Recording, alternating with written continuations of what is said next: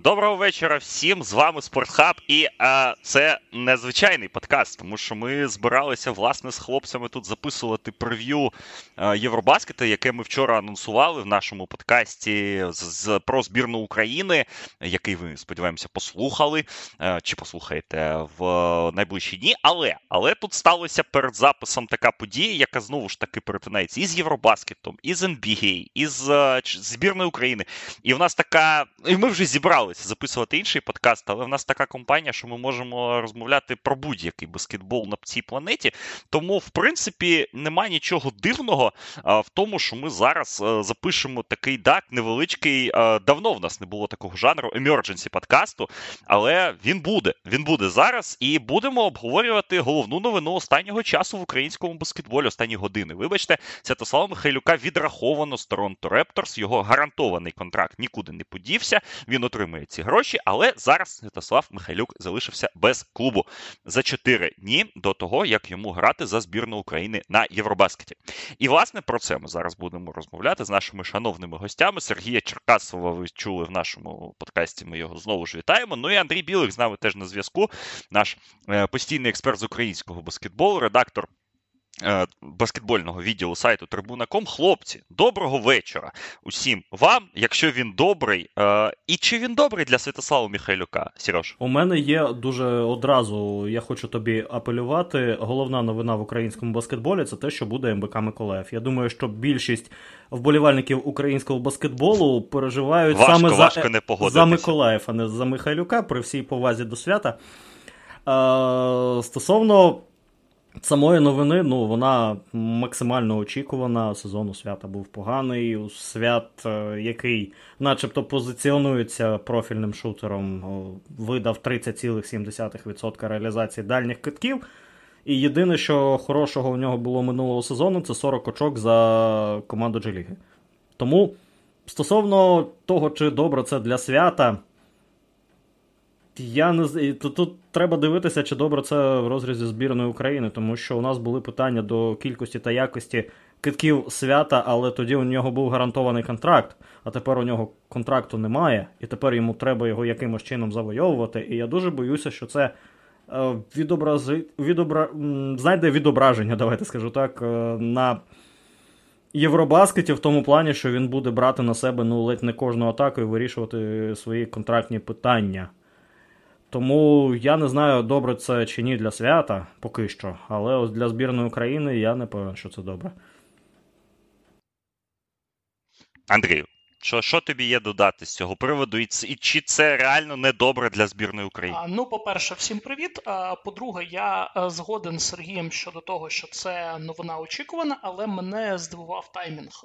Я чомусь був впевнений, що ось такі рішення по складу, ну принаймні там відрахування Михайлюка, воно, якщо буде, то десь після відкриття тренувального табору, можливо, там за декілька днів до початку сезону, коли в Репторс будуть бачити, що їм є кого є ким замінити відіграти ось ці хвилини, ту роль в команді, яку там мав Михайлюк у попередньому сезоні. А він навіть попри якість він та свої хвилини, свою роль він то мав в команді. Але я ось не знаю, можливо, дійсно, можливо, у Канаді слідкували за тим, що награв Михайлюк за збірну у офіційних матчах цього літа, що він награв у підготовчих матчах цього літа, тому що ми всі знаємо, що в Торонто завжди історично дуже багато дивилися європейського баскетболу. Там європейців пограло ледь не більше ніж у будь-якій команді NBA за останні 20 років. Там люди знають, поважають цю історію. І ось вирішили відрахувати зараз. Для мене це трохи дивно, тому що ну, 29 серпня ми записуємо цей подкаст, і ну, це взагалі час, коли на трансферному ринку NBA не відбувається нічого гесенько. І ось чому було це прийнято рішення Raptors саме зараз, ось це для мене дивно. Ну, я згоден з хлопцями, з хлопці з вами, е, тому що ну таймінг цього рішення він дивує, тому що писали так канадські медіа і наближені до до Raptors, власне, інсайдери, що позиції Святослава Михайлюка дуже дуже хиткі, і не треба взагалі зважати на те, що в нього майже 2 мільйони гарантованих грошей. Це зараз е, не дуже велика сума, прямо скажемо, для команди NBA. Це можна і просто відрахувати, і якось розписати. Ну, власне, тут нема, нема ніякої проблеми. Але ж все ж таки Торонто давали йому цей дворічний контракт, так, з опцією гравця, але давали. Вони там на нього ж якось щось сподівалися, і тому ці інсайдери, власне, казали, що так, вони його можуть відрахувати, але напевно, вони подивляться, що з ним буде в тренувальному таборі, так як він себе покаже, тому що у Торонто багато там гравців, які, так би мовити, будуть поруч так, з основною командою, ну, з тим ростером, який в них вже є. Цей там і Хуанчо Ернангомес, якого підписали на однорічний контракт, і Далано Бентон новачок, є е, декілька гравців на негарантованих контрактах. Тобто, там, е, як і минулого власне року, у Торонто була б велика бійка за місця в фінальному ростері, тому що минулого року там них Сем Декер, був Айзек Бонга. І, ну, Вони вони це полюбляють, так, набрати ось таких цікавих гравців, і потім е, дивитися, хто з них випливе, власне, вже під час табору. Але ми ж розуміємо, що 4 дня до Євробаскета це не під час табору табору. І табор е, табір розпочався був у Торонто десь там в 15-20 числах, тобто вони не стали чекати е, Михайлюка до тих пір. І тут, власне, виникає питання, про яке, ну, з одного боку, це. Ну, як так, це такий жарт з одного боку, але з іншого боку, ну багато вболівальників, з якими я тут поспілкувався за останню годину. Усі пишуть: ха-ха, вони посмотрели матчі зборної. І от якщо реально серйозно відповідати на це питання, чи не вважаєте ви, що от те, що Михайлюк зараз показав в останні там 2-3 тижні, воно реально вплинуло на його долю? Абсолютно можливо. Я лише додам одну річ, що за повідомленнями канадської преси Михайлюка відрахували, щоб залишити місце для Джейлена Харріса.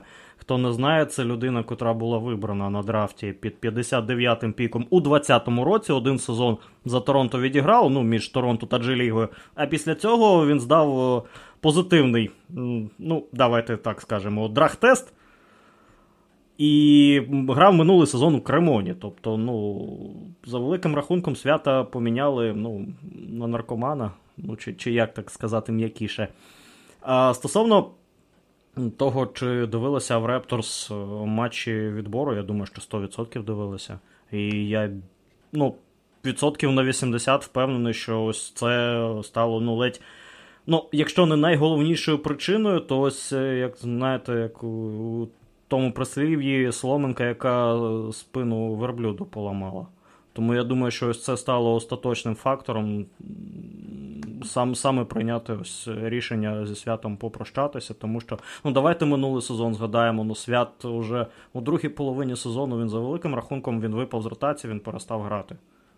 Ну і е, питання тоді: а навіщо навіщо він в команді, якщо від нього немає користі?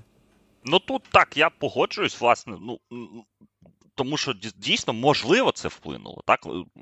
І, мабуть, мабуть, подивилися так. Ну, ми знаємо, що Нік Норс людина, яка тренувала збірну Великобританії, взагалі пройшла усі щаблі європейського баскетболу. Ну, не найвищі, так, але на він точно починав. Він не чужа людина у цій цій сфері.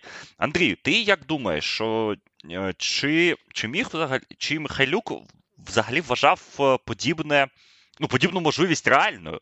Що отак от гра за збірну не не, дуже не дуже хороша. Так, ну Ми зараз знову не будемо повторювати, як він грав за збірну. Ми про це з Сергієм розмовляли в подкасті, з тобою розмовляли в в ефірі е, часу баскетболу, який вийде там завтра, якщо я я думаю. так, Але ми там Михайлюка не так торкалися, так, як в подкасті. Але ось тобі здається, що він взагалі вважав, що за потрібним а, настільки. Ну, що він вважав, що це, що це може на щось вплинути настільки. А ти знаєш, я думаю, що ось такі гравці, як Михайлюк, так він гравець за віком ще ну відносно молодий, йому 25 років лише, але він за свої там роки в НБА він вже встиг змінити Торонто, був його четвертою командою. Ось ці люди, players, е, люди, які там балансують десь на межах останніх місць у заявці, вони чудово розуміють е, е, своє життя, свою долю. Вони розуміють, що коли ти там граєш там на якихось частково гарантованих мінімальних контрактах, що це бізнес, що будь-що абсолютно будь-яка історія може вплинути на твою подальшу долю в команді. Ну, ось, наприклад, там банально візьмемо там зараз хтось робить якийсь великий трейд, хтось когось відраховує. Торонто бачить, що о, цей гравець звільнився, за якого ми там не хотіли б віддавати активи, але він нам підходить, тому нам зараз треба терміново якось знайти місце в ростері під нього. Треба відрахувати якогось гравця там з гарантованим контрактом. А ці ж історії вони ж трапляються на кожному кроці у найсильнішій лізі світу. І ось ці люди, які грають там, ну грають небагато, які розуміють, що вони там не є лідери, не є визначні гравці своїх команд. Вони знають ось цю зворотню сторону бізнесу найсильнішої ліги світу, що сьогодні ти тут, завтра тебе міняють там з Лейкерс в Детройт, післязавтра тебе міняють в Оклахому, а сьогодні тебе взагалі відраховують. Я думаю, що ані для Михайлюка, ані ось для будь-якого іншого гравця з його ролью та статусом, така ситуація ну вона апріорі не може бути сюрпризом. Я думаю, що ну вони мають принаймні мають розуміти своє місце у баскетбольному світі. А чи він реально має таке розуміння? От я про це хотів тебе спитати, тому що ну ти ти все правильно розказуєш в контексті того, як повинні так з, е, битися так за своє місце під сонцем у ці так звані фрінж плеєрс, так? Але ж а Михайлюк це справді робив? Він же у нас зірка з 16 років. Він же у нас такий, блін, я не знаю, національне достояння, вибачте, і е, обласканий, облизаний мальчик з усіх боків. Чи чи, чи не здається тобі, я до Андрій звертаюсь, що що він, можливо, стратив оцю, оцей е, sense of emergency, так так званий, оце відчуття того, що треба воювати за своє місце, за своє місце під сонцем, а особливо в національній збірні, коли знову ж таки президент Федерації на кожному куті. Е, розповідає, що ми є вождем, е, без нього зборної не буде і так далі. Коли, ну, власне, зараз, після того, як у нас змінився тренерський штаб в збірній, після першого літнього вікна, у нас вся інфраструктура в збірній заточена під одного гравця. Оце не притупило йому оце все е, відчуття? Е, я думаю, що немало б. Але знаєш, е, ну все можливо. Але ж ми розуміємо, що в розрізі світового баскетболу Михайлюк може бути зіркою хіба що однієї клубної команди, яка в НБА не грає. Вона навіть в Євролізі в Єврокубках не грає. Команди з Черкас. А бачиш, якщо його радники, люди, які його оточують, всі ці президенти федерації, асистенти головних тренерів збірної, їх там якісь друзі, товариші, агенти, ще хтось, радники. Якщо вони ось так налаштували Михайлюка, що він зірка і все в нього буде як потрібно, то вони йому дуже погану службу зробили. Вони йому таку дуже дуже погано вони йому зробили. Серег, є що додати? Я думаю, що все ж таки він прекрасно розуміє ситуацію, і я повторю те, що казав вчора у нашому подкасті. Все ж таки, я думаю, що Михайлюк навпаки у збірній у цій ролі зірки він навпаки себе відчуває максимально некомфортно. Тому у нього оточення абсолютно професійне. Агент у нього людина з великим досвідом, тому він має і розповідати. Ну і в принципі, ну я, я не думаю, що сам свят втратив відчуття реальності. Він абсолютно розуміє і свої позиції в НБА. Він абсолютно розуміє, що минулий сезон у нього був абсолютно невдалий. Тому я думаю, що з відчуттям реальності там проблем немає. А ось е, проблеми будуть з тим, щоб в НБА повернутися. І я думаю, що ну, я, як би так жорстко це не звучало, але е, факт війни в Україні може йому якось допомогти, що хтось е, чисто з іміджового іміджового підписання, що, мовляв, взяти українця в команду і, і так далі. Ну, так, давайте давайте тоді так хороший місток кинув до майбутнього. Що далі, власне, з Михайлюком? Тому що я вперше ось в Твіттер зайшов, я навіть побачив не не новину про те, що Михайлюка відрахували, а питання від одного з моїх фоловерів в Твіттері: ну що, в Європу? І я такий, а про що він? А потім вже побачив таке власне логічне питання. Ну і я здогадався, так але ж я знову ж таки я не не, не думав, що це буде сьогодні. Я думав, що це буде десь 20 вересня. Знову ж таки, що далі? Ну, давайте обрисуємо перспективи Михайлюка. Ну, які в нього власне є варіанти? Е, в нього зараз є варіант, що його підбере якась команда NBA. Ми тут з хлопцями вивчали, власне, у яких команд є ростер споти, є місця в складі, є ще команди, в яких там по два, по три місця по одному є. Там, по першу, в першу чергу, це Бостон, у якого там лише 10 гарантованих контрактів на цю хвилину. Є місця в Лейкерс, є місця в Юті. Ні, в Юті немає в Брукліні. Ну там там, там є е, в Шарлоті. Є є команди, в яких є місця в ростері. Тобто, перший перший варіант це гарантований контракт з командою НБА тут і зараз. Другий варіант це е, так звані е, так звані контракти на тренувальний табір. Так, Його підписують за певну фіксовану ціну. І там вже потім в тренувальному таборі команда має опцію так його активувати його на весь сезон, е, гарантувати йому контракт чи відрахувати, власне. Ну і там є ще і тренінг кемп діли, є ці Exhibit 10 діли. Ну тобто це різні види одних і тих же контрактів. Третій варіант це власне їхати в Європу, про що вже розмовляли дуже-дуже давно. Так, ми майже кожного року інспектували цю можливість для Михайлюка, але він затримувався в NBA, затримувався достатньо впевнено. І тут нічого такого, власне, не було, скажімо так. Ну і. Четвертий варіант, я бачу там якусь Азію, можливо, так. Зараз набирає оберти чемпіонат Японії, в Китаї теж достатньо сильних гравців зараз підписуються знову ж таки, так, після пандемії. Є певні інші ліги. Тобто, ну, це таких чотири основних напрями, так, я, я, як вони мені здаються. І давайте поговоримо. Ну, давайте поговоримо про NBA спочатку. Сергій сказав, що важко е, буде Михайлюку повернутися до НБА. Я з цією думкою згоден. Я згоден з тим, що він з 500 гравців NBA, які мають гарантовані контракти 450, був минулого сезону за ефективністю одним з найгірших гравців. Ну і власне він був на цій межі, і зараз його за цю межу випхали. Андрію, до тебе питання: чи повернеться, чи хватить, чи стане сили та таланту у Святослава Михайлюка за цю межу повернутися? А давай будемо казати відверто для того, щоб е, Михайлюк зараз повернувся в межу гравців NBA, Тут е, власне талант е, самого Михайлюка він дуже мало що вирішує. Насправді, це зараз, якщо ми відкриємо перелік гравців, які в нас досі залишаються без контрактів, взагалі без будь-яких на наступний сезон, ми там побачимо всіляких кемп-вокерів, там і дуже дуже таких поважних людей, які. Блецо. Так, які мають е, ім'я, репутацію, навіть колись там мали виклики на матч зірок. І якщо, наприклад, ми ось е, візьмемо там умовний цей перелік вільних агентів е, і зараз поставимо в нього Михайлюка, ну він не буде ні ані в топ-10, ані в топ-20. Тобто для того, щоб якась команда сказала, о, ми його беремо, там ну. Треба, щоб трапилось щось неймовірне. І в нас, наприклад, ось в коментарях пишуть цілком Е, логічну річ, що якщо якийсь агент, ну власне, ми знаємо, хто його агент, знайде йому роботу в лізі нову гарантовану, то йому в Черкасах треба ставити пам'ятник. Я з цим погоджуюся і думаю, що дійсно зараз вирішальним буде робота агента Михайлюка, як він, скажімо так, продасть. Михайлюка і командам ліги, а яким командам ліги він е, продасть е, свята, чи зможе взагалі, чи що в нього з цього вийде.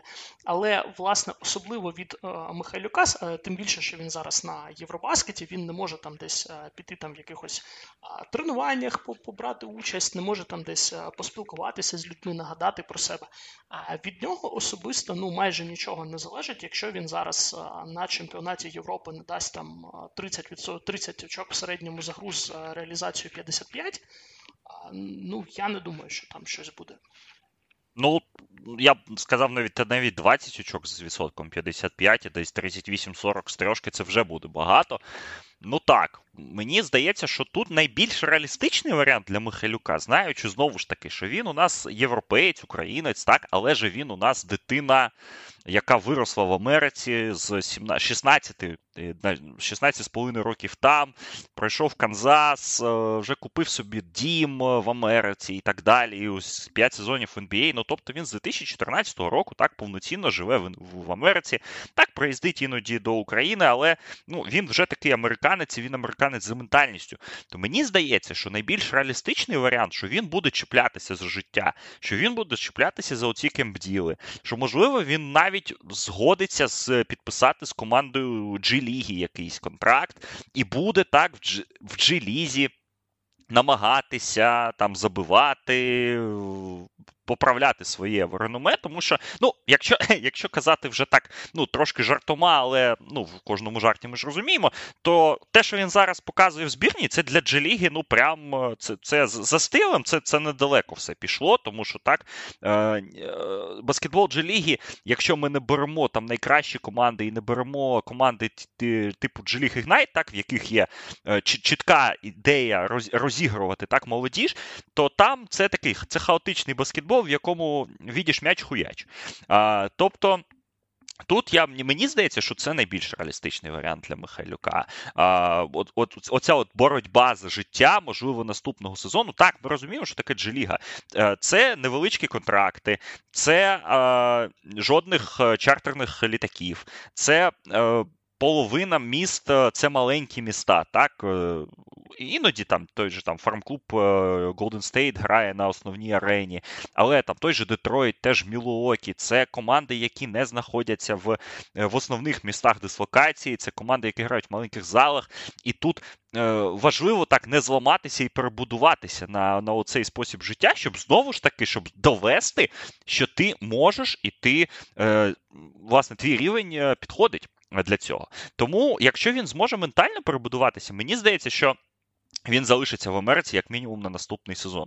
Тому що я, чесно кажучи, не бачу е, команди зараз, особливо в Європі. Так, можливо, азійський ринок щось скаже про нього. Е, але я не бачу команди в Європі, яка зараз готова би була в реалізувати його, скажімо так, фінансові бажання, е, його роль, е, забезпечити йому непоганий турнір.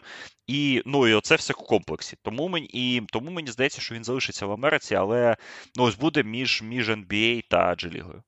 Я думаю, що це єдиний можливий варіант, тому що враховуючи те, скільки було інвестовано в його переїзд до Америки, так, в його переїзд до Канзасу, я думаю, що це не один рік. Свят буде чіплятися з НБА за американський баскетбол до останнього.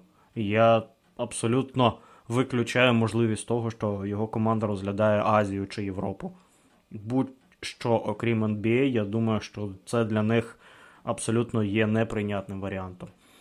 Стосовно перспектив НБА, я думаю, що ну, ти назвав Лейкерс, які обміняли Хортона Такера на накидуючого Беверлі, і в яких є місця, і де свят вже був. Він добре з генеральним менеджером Леброном Джеймсом спілкується, то цей варіант виключати абсолютно не можна у будь-якому іншому випадку two-way deal або справді повноцінний контракт у Джей-Лізі, це те, що свят буде намагати, якщо у нього справді не вийде за рахунок Євробаскета заробити собі новий контракт. Я думаю, що це ось єдиний варіант для нього, єдиний, який він розглядає. Тобто не єдиний з можливих, а єдиний, який він розглядає його команда. Будь-що залишитися в НБА, будь-що залишитися в американському баскетболі, повернутися до НБА і всім довести. Ну, я думаю, що ми не будемо, так? Ну, після цих твоїх слів, я думаю, що ти закрив тему. Я б хотів, може, обсудити якісь європейські варіанти, так? Ну, ми тут любимо всі використовувати слово Басконі. Ну, от, от, от, от ти сказав. От ти сказав, вибач, що тебе перебиваю. Ти сказав команда, яка йому забезпечить фінансову умову і е, умови і турнір належного рівня. Це одна команда. Прометей. Все. Будівельник. Який турнір? Ліга чемпіонів? Ти ну, вважаєш, чому що... ні? Ну, про всій повазі ну, ось, до ну, ось ти випередив до, взагалі до рівня мою... Ліги, Ліги Чемпіонів. Ну, ну, ну, ну я ти, думаю, ти взагалі що це випередив, куди я йшов? Тому що я хотів от про це ще про це поговорити. Тому що так, ну давай я оцей цей пейзаж намалюю.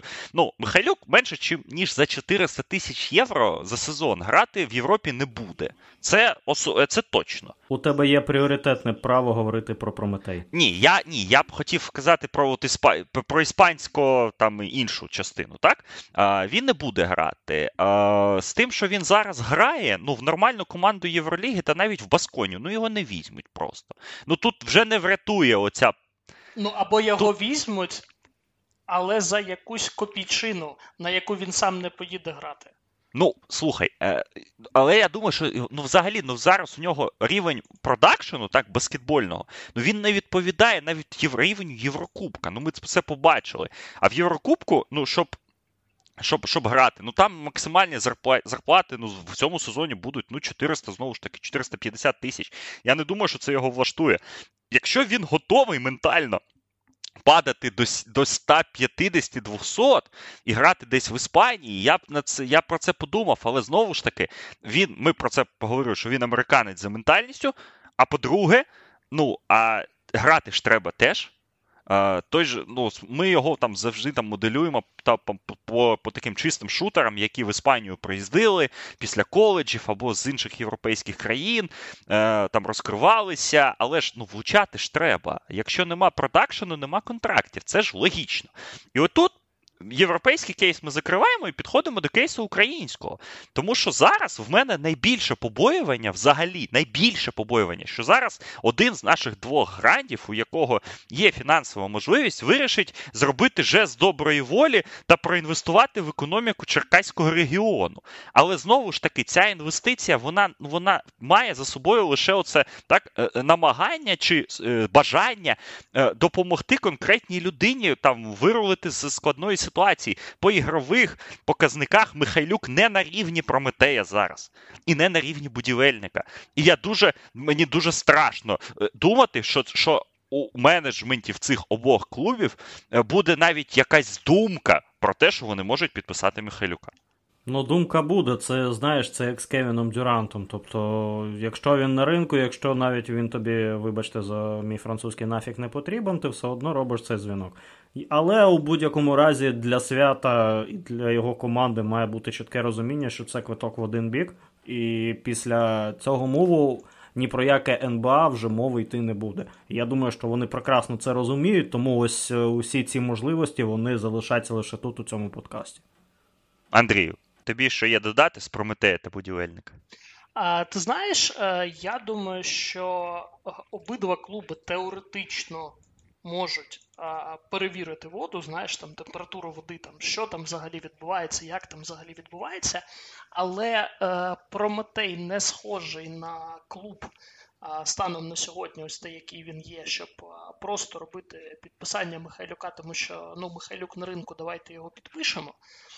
Це не той клуб, там не та людина приймає кадрові саме рішення по гравцях, щоб ось до такої сентиментальності доходити, тому що Ронен Гінзбург, ну він так він в Україні працює, розуміє там вже потроху, що в нас тут відбувається, але він не настільки ось зав'язаний на якихось сентиментальних потойбічних речах. Він працює на результат. Можна жарт в нього в нього цікава робота, цікаве завдання цього сезону. І зараз, коли він вже зібрав команду, коли він вже е, коли команда ну не під його керівництвом, але за його планом, тому що сам він е, зі збірної Чехії зараз готується до Євробаскету.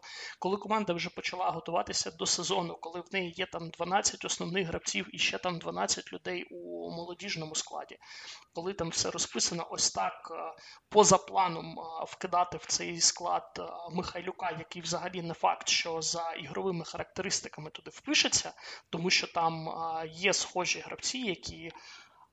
Будуть брати там складні китки, які будуть брати там ось цю шутерську історію на себе. Е, ну, не схожий мені Прометей на таку команду.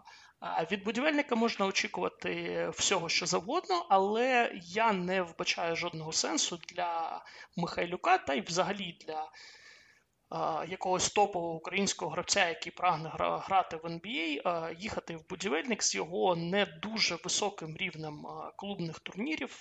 Бо якщо будівельник зараз не пройде кваліфікацію Ліги Чемпіонів, то грати в Кубку Фіба та двох другорядних міжнаціональних лігах ну це не дуже цікава історія, навіть якщо ти знаходишся на тому етапі кар'єри, де зараз знаходиться Святослав Михайлюк.